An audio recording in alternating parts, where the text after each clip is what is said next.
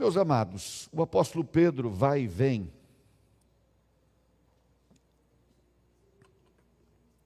Nos dizendo o que devemos deixar e a vida nova que nós devemos abraçar em Cristo. Nós, quando estamos ministrando a vocês ainda no capítulo 1, nós fizemos menção do versículo, dos versículos 12, aliás, 11 e 12. Mas eu quero retomar rapidamente uma leitura do 11 e 12, porque eu quero ler todo o livro até o final das nossas reflexões nessa carta do apóstolo Pedro. Versículo 11 diz: Amados, exorto-vos, como peregrinos e forasteiros que sois, ele está repetindo um conceito que ele já tinha apresentado, a vos absterdes das paixões carnais que fazem guerra contra a alma, mantendo exemplar o vosso procedimento no meio dos gentios Daqui para frente, queridos, a partir desse momento, o apóstolo Pedro vai tomar um bom tempo na sua carta, mostrando várias facetas da nossa vida fora do convívio dos irmãos, onde nós devemos ter um procedimento exemplar. A expectativa de Deus a nosso respeito, como discípulos de Jesus, é que nós sejamos o paradigma para o mundo, que as pessoas possam olhar para todos nós e saber o que significa ter Jesus no coração saber o que significa viver para Deus, com Deus e para Deus, olhando para a nossa vida. Então ele fala desse comportamento exemplar, para que naquilo que falam contra vós outros, como de malfeitores, observando-vos em vossas boas obras, glorifiquem a Deus no dia da visitação. Vejam bem, queridos, que naquele tempo havia muita maledicência sobre os cristãos. Eu lembro a vocês que essa carta foi escrita lá entre o ano 62 e 69, e estava muito próximo daquele, daquele, daquela ocasião em que Nero pôs fogo em Roma. E depois pôs a culpa nos cristãos. E muitos morreram em razão disso. Muitos foram assassinados. Vocês se lembram das viagens do apóstolo Paulo? Ele era preso, apanhava numa cidade, quando chegava na outra, prendiam-no novamente, surravam novamente. Então os cristãos sofriam muito. E o apóstolo Pedro está escrevendo essa carta exatamente para encorajar os discípulos, sobretudo da Ásia, para que eles mantivessem a sua fé, a sua convicção, a partir do entendimento da identidade que tinham em Cristo. Então ele disse: Olha, falam muito mal de todos os, os discípulos de Jesus, mas vocês têm um comportamento tal que as pessoas possam ser contraditadas, não com palavras, mas com a vida. Percebem isso, queridos? Que aqui ele não está dizendo levantem a voz, defendam-se. Nós temos que fazer apologia do cristianismo. Não, queridos, ele está falando de um procedimento exemplar. Ele não diz que nós temos que estar nos defendendo, mas nós vamos viver de tal maneira que quem falar mal contra nós vai passar vergonha. Porque quando nos observarem, vão perceber que não é o que estão dizendo. Ah, queridos, como a igreja brasileira está precisando disso. Como a igreja de Jesus no Brasil está precisando entender isso. Que a melhor apologia que nós podemos fazer da fé cristã, a melhor defesa que nós podemos fazer da igreja de Jesus, é vivermos de tal maneira que nós sejamos o exemplo. Em que área? Em todas as áreas. Não no domingo à noite, queridos. Eu me lembro que há muito tempo, tomando emprestado uma, uma pregação que ouvi, dali tirei um, um, um tema de um sermão de domingo à noite, que foi o avivamento da segunda-feira. Porque vocês sabem, queridos, quando nós somos todos o sal aqui dentro do saleiro, tudo é fácil. Mas nós precisamos desse ser esse paradigma, esse exemplo, queridos, esse modelo quando nós saímos por aquela porta e vem a segunda-feira, a terça, a quarta, a quinta. Porque ele não fala de ser exemplo quando os irmãos estão reunidos. Ele diz quando os gentios falam mal de vocês. Então, quando eles estão falando mal, vivam de tal maneira que sejam envergonhados. E aí, agora, ele vai citar alguns aspectos da nossa vida de cidadãos, nossa vida social, e de como nós devemos nos comportar nessas situações. E eu vou dizer para vocês que aqui agora eu vou trazer talvez um dos sermões mais difíceis para mim. E vocês já já vão entender por quê. Ele começa dizendo assim no versículo 13: Sujeitai-vos a toda instituição humana. Por causa do Senhor, guarda essa expressão. Não é por causa da instituição humana, é por causa do Senhor. Quer seja ao rei como soberano, quer às autoridades como enviadas por ele, tanto para castigo dos malfeitores, como para louvor dos que praticam o bem. Porque assim é a vontade de Deus, que pela prática do bem façais emudecer a ignorância dos insensatos. Meus amados, nós temos que voltar no tempo um pouco e entender que o apóstolo Pedro estava sob um governo tirano. A igreja estava sob um governo tirano. Era um ditador, um ditador sanguinário, um louco. E, por incrível que pareça, como em todo tempo na história, os loucos têm os seus seguidores. Como aconteceu na Alemanha nazista, por exemplo como aconteceu na Revolução Cultural de Mao Tse Tung, na, na, na China, e em outras tantas nações já aconteceu. Nesse caso aqui, queridos, era um louco que tinha seguidores, porque ele não teria como pegar uma tocha e sair sozinho botando fogo na cidade. Então alguém obedeceu a ordem dele e fez isso. E eles impunham a sua vontade, porque não havia, como agora, democracia. O imperador, o que ele dizia era lei. E o apóstolo Pedro está dizendo assim: esteja sujeito a essa autoridade, ao rei e ao enviado dele, ao ministro dele, ao secretário dele, aquele que tiver autoridade para representá-lo. Esteja sujeito a essa autoridade. E ele está falando de um rei tirano. Hoje nós vivemos uma realidade totalmente distinta, porque nós temos uma democracia representativa é, é, quase impossível uma democracia plena. Isso já, se, já aconteceu em algumas pequenas cidades da Suíça.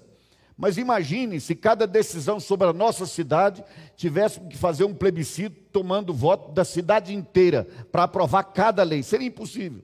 Então, a partir da visão de um pastor protestante inglês chamado John Locke, instituiu-se a ideia de que deveria haver mais de um poder para um controlar o outro. Montesquieu deu uma mudada na ideia e criou-se os três poderes. E nós hoje exercemos o governo por meio dos representantes. Aí a gente diz assim, mas ele está fazendo coisa que eu não gosto. Eu não concordo. Então, a cada quatro anos a gente muda. E vota naquele que a gente acredita que vai fazer o que a gente quer que seja feito. Naquele tempo não era assim. Não havia mudança. O imperador deixava o trono para quem ele quisesse. Não era incomum que ficasse para o filho, né? não foi o caso de Davi? Era sempre assim. Então, queridos, nós já devemos hoje agradecer muito a Deus pela condição que temos. Ficou muito mais fácil obedecer às autoridades hoje. Muito mais fácil. Porque hoje seria impossível um governador, um presidente, agir com a tirania que esses agiam. Mas eu quero lembrar a vocês duas coisas importantes. Primeiro, o apóstolo Pedro diz que devia haver sujeição àquelas autoridades, mesmo sendo tiranas. Em segundo lugar, ele diz assim: porque assim é a vontade de Deus. Assim é a vontade de Deus. Se você quer ser agradável ao Senhor, faça a vontade dEle. Se você quer agradar a Deus, faça a vontade dEle. Coisa boa é ter um filho obediente, sim ou não, queridos? Os pais sabem disso, né? Você diz e ele não fica perguntando por quê, resmungando, não faz, e aí vira aquela novela. Quando você diz e é obedecido, é uma coisa muito boa, porque aquele filho aprendeu a agradar você, a fazer aquilo que você gosta que seja feito. Nós precisamos aprender isso em relação a Deus. O que Deus quer da minha vida? Como é que Deus quer que eu haja? Pois bem, queridos, agora reparem que aqui, no versículo 16, ele diz algo muito importante. Ele diz, primeiro, como livres que sois. Oh, mas peraí. Ele está dizendo, sujeitem-se. E por que se sujeitar? Porque vocês são livres para isso. Que liberdade é essa, queridos? A liberdade da nossa democracia hoje? Não, a liberdade em Cristo. Porque a verdadeira liberdade, queridos, não, é, não são os homens que podem nos dar. A verdadeira liberdade nós temos em Cristo. Porque se alguém esteja que esteja uh, ao lado de um tirano, por exemplo, ou ao lado de um governante, mesmo não sendo tirano, e essa pessoa se acha livre em razão disso, ela está equivocada se ela não foi liberta ainda do poder do pecado na vida dela. E aqui está dizendo: vocês são livres. Agora, não usem, todavia, a liberdade por pretexto da malícia, mas vivendo como servos de Deus. Meus amados, é muito importante isso. Liberdade em Cristo com responsabilidade inclusive responsabilidade de cidadãos. Nós temos deveres como cidadãos. Se há alguém que tem que entender isso, somos nós, discípulos de Jesus. Nós temos deveres. Nós somos livres em Cristo para fazer a vontade de Deus. Mas nós temos deveres civis. E ninguém deve estar atento a isso mais do que aqueles que são discípulos de Jesus. Se nós esperamos isso de outros, também nisso nós devemos ser paradigmas. Irmãos, é interessante. A gente ama quando a palavra do Senhor está dizendo daqueles textos assim impressionantes, que fala que Deus faz é, sair água da rocha, que manda maná, e Deus manda uma nuvem e manda fogo, e a gente vai se inflamando na ideia de que algo extraordinário vai acontecer. Mas quando chega a esses detalhes do dia a dia, a gente fica com a impressão de que é só uma instrução como qualquer outra. Não, irmãos, essa é a vontade de Deus, tanto quanto a adoração. É a vontade de Deus. Nós não somos pessoas que promovem rebelião. Nós temos sim, queridos, um, algo de extraordinário para o mundo. Uma grande transformação do mundo é o que nós esperamos. Em todas as esferas mas a nossa transformação e a nossa revolução é, é levada de uma forma totalmente diferente. Vamos continuar. Versículo de número 17. Veja bem, lá ele está dizendo assim: que você vai atender às autoridades, e aqui agora ele diz assim: olha, versículo 17: Tratai todos com honra, amai os irmãos, temei a Deus, honrai ao rei. Quando a gente lê o apóstolo Paulo no capítulo 13 da carta aos Romanos, versículos 1 a 6, se a memória não me falha, o apóstolo Paulo vai ser muito específico na orientação sobre como tratar as autoridades, como nos relacionamos com a autoridade. Há duas coisas que eu quero dizer aqui, queridos. Primeiro, lá ele diz: olha, esteja sujeito à autoridade. Significa dizer que tudo que a autoridade disser nós vamos seguir? Não. Não significa isso. Mas se for num regime democrático em que foi uma decisão do Congresso, ou algo que veio, como agora se faz, né? Foi legislado pelo Supremo. É um decreto presidencial. Nós vamos caminhar nesse preceito legal, desde que esse preceito legal não fira a palavra de Deus. E quem é que diz que nós devemos fazer assim? O apóstolo Pedro. As autoridades chegaram para o apóstolo Pedro quando ele estava pregando em Jerusalém, prenderam-no e depois o proibiram de falar e disseram: Você não fale mais nesse nome.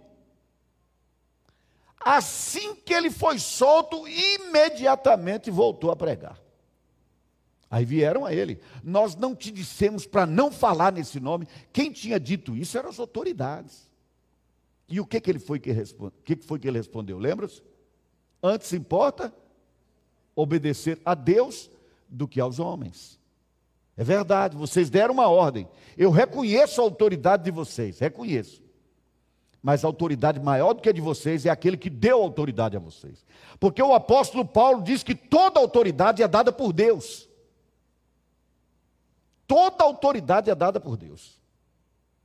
E aí você diz assim: não pode ser, porque essas pessoas eram tiranas e tal. Vou lembrar uma coisa importante a você: Deus é soberano, age como quer, e a gente aceita o que ele faz porque é Deus. Meus amados, uma das maiores revelações, sonho profético apresentado na Bíblia, está no livro de Daniel. E a revelação foi feita a Daniel, foi ele que teve o sonho? Não. Foi um imperador que não tinha nada com Deus nada com o Senhor. Foi a ele que Deus deu o sonho. José estava preso numa prisão. A quem Deus deu uma revelação por meio de um sonho? Ao Faraó, cujo coração naquele momento, naquela hora, estava nas mãos de Deus, porque Deus dirige, como ribeiro de águas, Deus dirige o coração do rei, queridos. Não importa qual seja o rei. Toda autoridade é autoridade de Deus. Mas lembre-se de uma coisa muito importante. Ele diz assim: para louvor dos que fazem o bem e para castigo daqueles que fazem o mal. Então está aí uma outra situação. Se a autoridade está louvando quem faz o mal e castigando quem faz o bem, então não temos compromisso com essa autoridade. Porque é isso que o apóstolo Pedro diz. Ele deixa isso aqui bem claro. Versículo 14 ele diz: para castigo dos malfeitores e louvor dos que praticam o bem.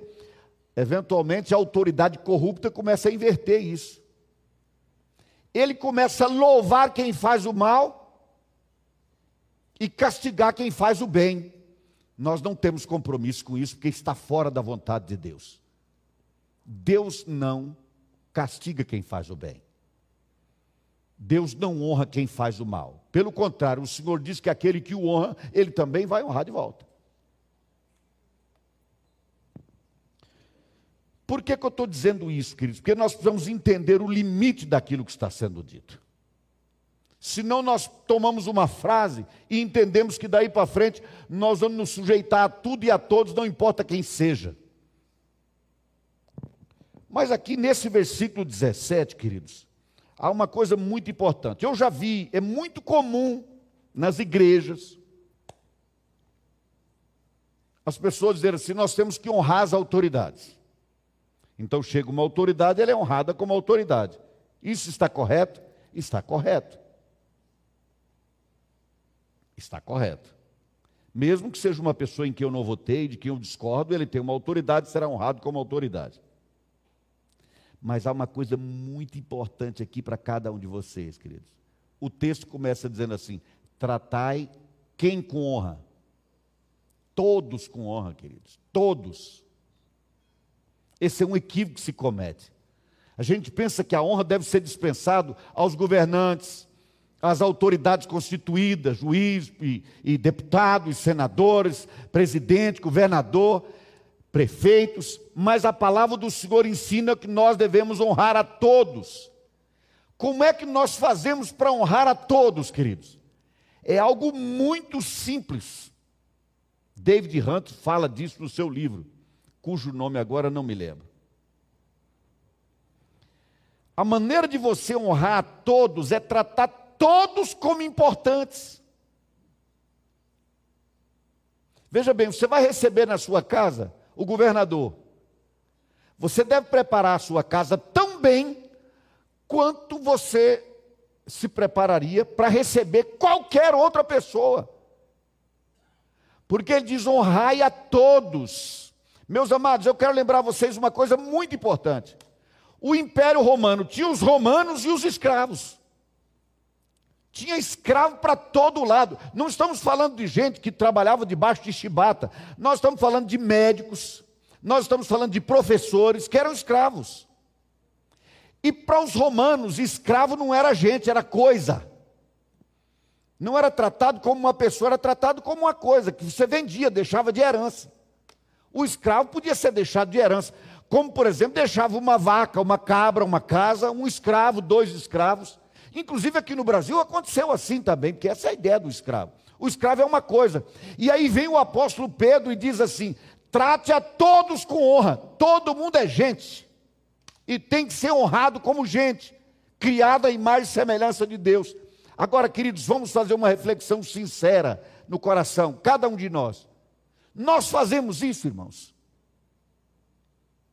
Nós tratamos a todos com honra? Não. Na maior parte das vezes, não. Na maior parte das vezes, nós selecionamos quem nós vamos honrar. Mas o que é agradável a Deus, a vontade de Deus, é que nós honremos todas as pessoas. Sabe? Guarda isso no coração. Trate todo mundo lembrando que todas as pessoas são importantes. Nós vamos honrar o nome do Senhor assim. Deus quer que seja assim. É a vontade de Deus que seja assim. Você vai honrar, a ideia dele era essa: vocês vão honrar o rei e vão honrar também os escravos, que os romanos consideram que são uma coisa e não pessoas. Na continuação, queridos, agora vai chegar a parte já já que me complica. Ele diz assim no versículo 18: Servos, sede submissos. Agora ele está falando aos escravos. Olha que interessante. Sejam, sede submissos com todo o temor ao vosso Senhor. Não somente se for bom e cordato, mas também ao perverso. Porque isto é grato, que alguém suporte tristeza sofrendo injustamente por motivo de sua consciência para com Deus. Repare nisso, querido. O que interessa, a gente sempre tem em primeiro plano, na nossa perspectiva, o patrão, aquele para quem a gente trabalha. Antes de pensar naquele para quem a gente trabalha, aquele a quem a gente serve, nós devemos pensar no Deus a quem nós servimos. Nós temos a mente de Cristo, é o que diz a palavra. Estamos atrelados ao Senhor. O Espírito habita em nós. Então, considere antes o Senhor, isso glorifica a Deus? Agir assim vai glorificar o meu Deus? Sim ou não? E é a partir daí que você decide como agir. Ele estava falando aos escravos: se comportem tendo em primeiro plano, na sua perspectiva, Deus.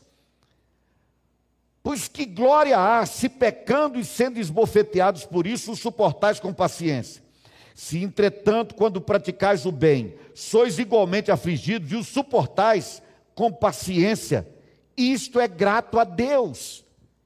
Ele está dizendo o seguinte, querido: se você age mal no seu trabalho e sofre por causa disso, em razão disso, que vantagem há?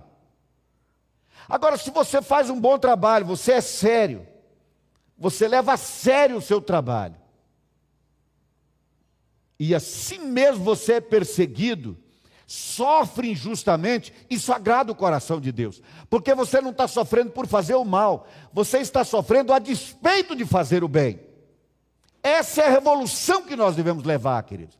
Eu me lembro quando eu assumi um cargo público, naquele tempo não havia concurso público, eu fui nomeado pelo governador, isso tem muitos anos, foi no ano em que casei, nós estamos fazendo 39 anos de casados, tem muito tempo. Quando eu assumi aquele cargo público, olha o que aconteceu. Não a minha chefe, mas a superintendente fez uma reunião com todo mundo. E disse assim: vocês têm que trabalhar seis horas por dia.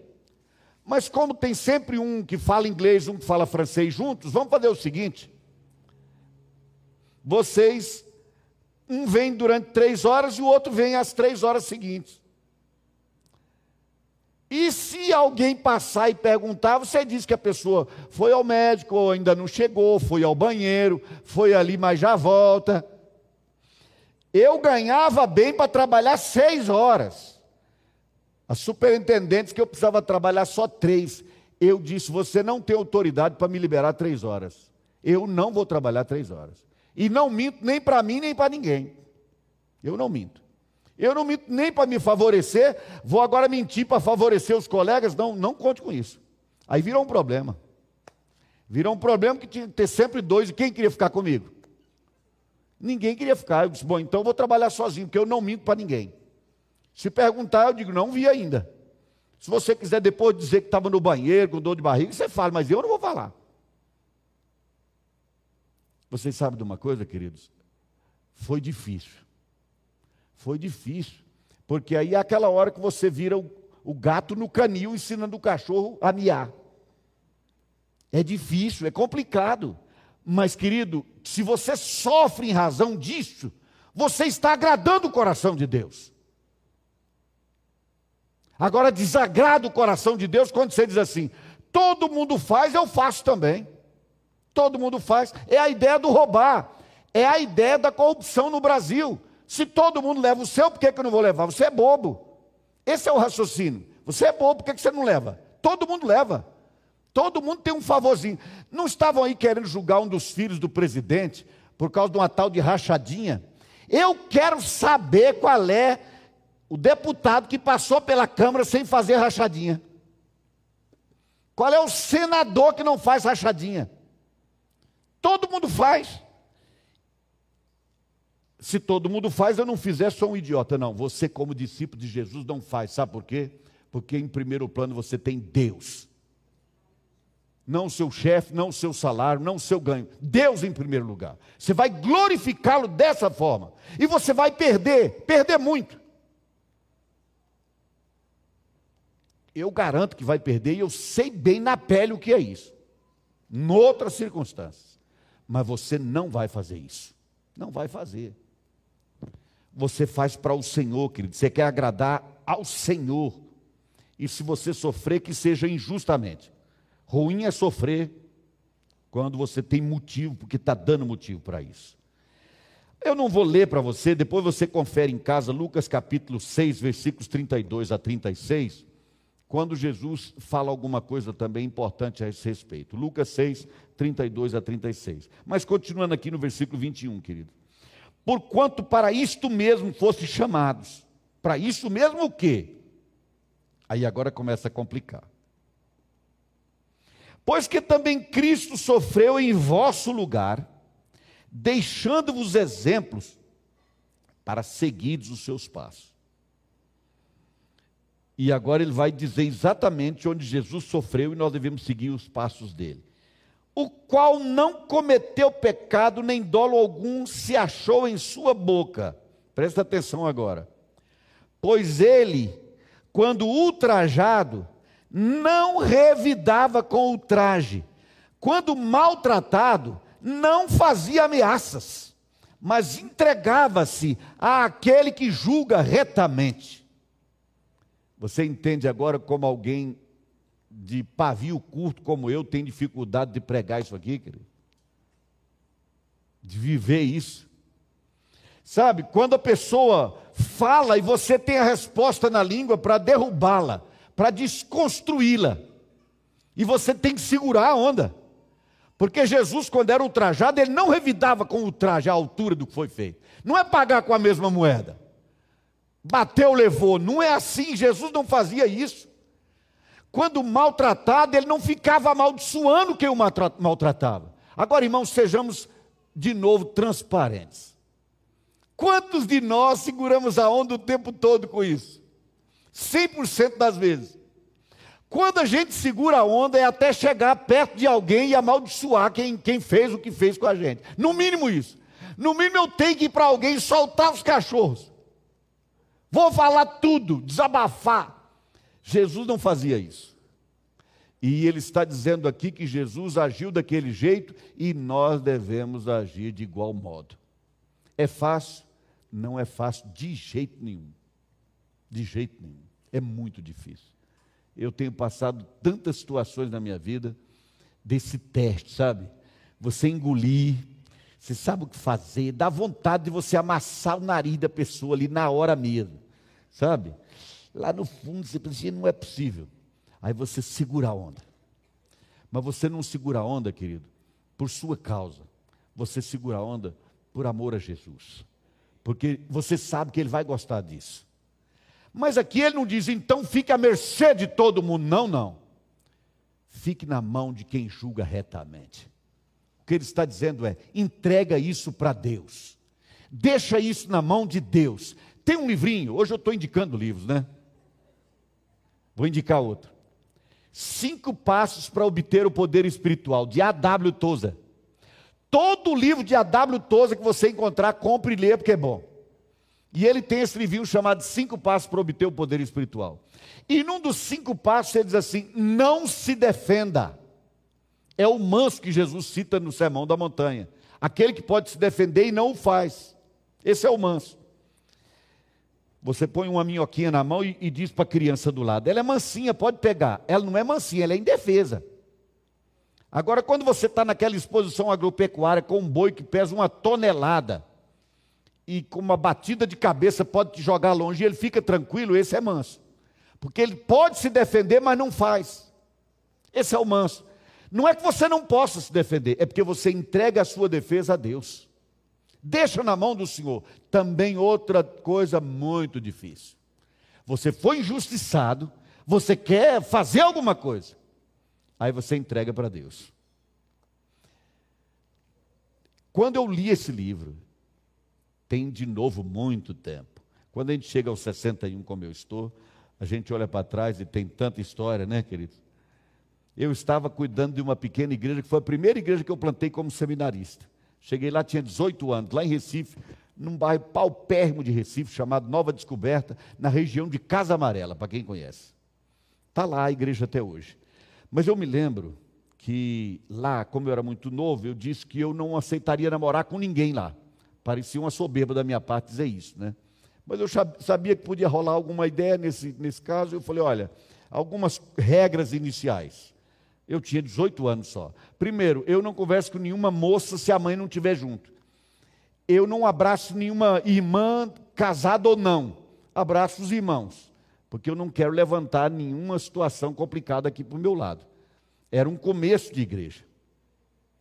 E eu avisei isso, falei: eu não namoro aqui, nem que seja a última possibilidade da minha vida. Mas aconteceu. De uma mocinha, eram duas, uma morena e uma loura, e essa morena de olho verde se interessou por mim, me procurou e eu falei: olha, eu já avisei, realmente não, não tem nem, nem possibilidade mínima, não vai acontecer. Não vai acontecer. Mas ela insistiu na ideia. Voltou mais umas duas ou três vezes e insistia. Eu disse: não vai acontecer, já avisei. Sabe o que aconteceu? Nós tínhamos cinco cultos a cada domingo, porque o nosso espaço era muito pequeno. Nós tínhamos um culto, dois cultos. Um culto pela manhã, dois à tarde na rua, em alguma praça, em algum lugar, e dois lá no templo à noite. Um às cinco horas, outro às sete. Nesse da rua que nós saímos, subimos um morro, ia ter numa praça lá um culto. Quando voltamos da praça, ela espalhou a notícia de que no caminho para o culto da praça eu forcei um beijo. E vocês sabem que isso pega feito fogo na pólvora, né? Isso correu o bairro. O seminarista, eu era o seminarista que tinha feito aquilo. Foi bem quando eu li o livro. Na semana que eu li o livro aconteceu isso. E eu disse: eu vou testar esse livro. Não vou me defender, vou ficar calado, deixa correr. Deixa correr. Passou-se uns 15 dias, isso, o boato para lá e para cá, todo mundo me olhando meio desconfiado, né? Porque aí fica naquela, não, pode ter acontecido mesmo, será que aconteceu? E a gente gosta pouco de maledicência, né, querido? Falar mal das pessoas é pecado, mas que dá um, uma coceira assim para falar, dá. E o trem correu. Uns 15 dias depois, nós estávamos na igreja, um domingo pela manhã, no culto da manhã, e eu iria falar. Quando eu ia assumir a palavra, uma irmã chamada Nereide pediu a palavra. Simãos, nós vamos agora ficar fingindo que não aconteceu nada? Espera aí. O seminarista está aí. Tem uma irmã aqui que disse que ele deu uma agarrada nela na subida lá para o morro. Vamos esclarecer isso. Ué. Os dois estão aqui. Irmã, conta a sua história aí. O que foi que ele fez? Uma coisa é você inventar uma história sobre alguém, outra coisa é olhar para ele e inventar tudo de novo. E aí foi aquele silêncio de sepulcro. Depois de um tempo de silêncio, ela se levantou, saiu e não se falou nunca mais nisso. Porque não existia isso. Não existia. Agora, irmãos, do momento que eu decidi esperar no Senhor até a hora que aconteceu isso, a gente fica numa situação difícil demais, porque a vontade é ir lá, chamar a pessoa, sabe? E esclarecer, dizer: você é uma mentirosa. Entrega ao Senhor, querido. Você é capaz disso? Põe na mão de Deus. Alguém amaldiçoou você, foi maledicente a teu respeito. Entrega ao Senhor. Põe na mão de Deus, deixa Deus tomar conta. Ele vai fazer isso. Entregue àquele que julga retamente, é o que diz esse texto. É o que diz no versículo 23. Mas entregava-se àquele que julga retamente. Quem é que se entregava ao Pai que julga retamente? O próprio Senhor Jesus fazia isso. Ora, irmão, Jesus não podia se defender? É claro que sim. Ele disse: se fosse o caso, podia vir uma, uma miríade de anjos para me ajudar. Mas ele se entregava ao Pai. O Pai está à frente. Deixa conforme a vontade do Pai. É assim que precisa ser. Vocês se lembram de Davi, queridos? Quando Davi foi humilhado pelo descendente de Saul, Davi ia fugindo do palácio, já humilhado, fugindo do filho, E ao longo da trajetória, uma pessoa ficava do outro lado amaldiçoando a Davi. Aí um dos heróis dele disse assim: Eu vou passar desse, do lado de lá e vou mostrar esse sujeito. Vou mostrar para ele, eu vou matar esse sujeito. Davi disse: Não, não faça isso. Não faça isso. Se o Senhor ordenou que ele me amaldiçoe, que se faça. Porque o Senhor vai transformar isso depois em bênção. Entende isso, querido? Mas a gente tem essa mania de sair se defendendo e procura outros irmãos para contar, para dizer, para se defender. É difícil demais não se defender quando você tem argumentos para se defender. Mas no caso de Davi, que era o homem segundo o coração de Deus, ele diz: Deixa amaldiçoar. Se o Senhor mandou, deixa acontecer. Ele vai me humilhar, mas o Senhor, a seu tempo, vai fazer a obra dele. É isso que esse texto aqui está nos dizendo, queridos. Isso significa que você nunca vai recorrer à justiça? Não é isso. Você é um cidadão como outro qualquer. Quando o apóstolo Paulo foi preso indevidamente e mandaram soltá-lo depois de ter sido injusto com ele, o que, é que o apóstolo Paulo fez? Não, senhores. Vocês me prenderam injustamente como cidadão romano, me maltrataram, e agora as, as, as escondidas mandam me soltar? Não. Vocês vinham aqui me soltar. E eles tiveram que ir. O texto finalmente diz assim: carregando ele mesmo em seu corpo, Jesus, o texto está falando de Jesus, sobre o madeiro, os nossos pecados, para que nós, mortos para o pecado, vivamos para a justiça. Por suas chagas fostes sarados. Esse sarado aqui, querido, não está falando de cura física, está falando de libertação espiritual. É nesse sentido que essa palavra está colocada aqui. Porque o contexto nos apresenta isso. E o versículo 25 diz: porque estáveis desgarrados, ele repete agora a ideia, como ovelhas. Agora, porém, vos convertestes ao pastor e bispo da vossa alma. Meus irmãos, que linguagem linda é essa. Vocês se converteram ao pastor e bispo das vossas almas. Essa palavra bispo aqui é uma palavra de difícil tradução. Porque é a ideia de um superintendente, de alguém que organiza, que dá a direção. É nesse sentido que o Senhor está sendo apresentado aqui. Aquele que dirige. Mas antes vem a palavra: vocês se converteram ao pastor. Jesus Cristo diz que Ele é o bom pastor. Ele é o bom pastor, queridos. Eu vou relembrar você que o profeta Davi, profeta Davi ou rei Davi? Também profeta, salmista, profeta, rei. Ele disse assim: O Senhor é o meu pastor. E eu relembro a você o seguinte: Deus só é pastor de quem tem coração de ovelha. Porque pastor é quem cuida das ovelhas. Quem tem, quer ter coração de senhor, quem quer ter coração de, de bispo, de estar por cima, de ser superior, desse Deus não é pastor. O pastor é pastor de ovelhas. Essa figura do pastor era muito utilizada em Israel. Eu quero lembrar vocês que naquele tempo, queridos, não era como hoje, que tem cerca para todo lado. As terras eram, na sua maioria, livres, e as, os pastores saíam com as suas ovelhas, procurando os melhores lugares, sempre levando um cajado para orientá-las e também para protegê-las. O Senhor é o nosso pastor, queridos. Quando você se converteu, quando você entregou a vida para Jesus, você foi a ovelha que se entregou à direção do seu pastor ao cuidado do seu pastor. Não os pastores dessa igreja. Nós aqui estamos todos nivelados por cima pela graça, ou estaríamos ainda nivelados por baixo pelo pecado. Estamos todos. Só temos ofícios diferentes, ministérios diferentes. No caso meu é de pastorear. Mas eu vou lembrar uma coisa muito importante, queridos. Eu nunca tive uma ovelha na minha vida é um erro da gente, a forma de se expressar. A gente fala assim, minha igreja, não é assim que a gente fala? A igreja é de Jesus. E a ovelha não é do pastor Marcos, nem do pastor Nilo, nem do pastor Luciano, pastor Alcides, pastor Dano, não interessa. Quando o Senhor Jesus conversou com Pedro e disse assim: Pedro, você me ama? Vocês lembram o que ele disse? Eu amo. E o que Jesus respondeu? Apacenta minhas ovelhas, minhas, são dele. Você é dele, você não é minha ovelha. Eu sou mais uma ovelha dele que tem o ofício de pastorear. Eu sou ovelha dele que prega. Mas todos nós somos ovelhas dele. Você se sente pastoreado por Deus? Você aceita o pastoreio dele? Você aceita que ele te leve ao pasto que ele escolher? Não, senhor, eu quero o pasto vizinho, porque está mais verde, não é a história? Que a grama do vizinho é mais verde? Deus me leva para o pasto do vizinho. Não, ele vai te levar para onde ele entende que você deve estar. Nós nos convertemos ao pastor das ovelhas. Nós somos as ovelhas, ele é o pastor. É fácil isso? Não, é difícil. Mas todas as vezes que nós vivemos assim, nos damos bem.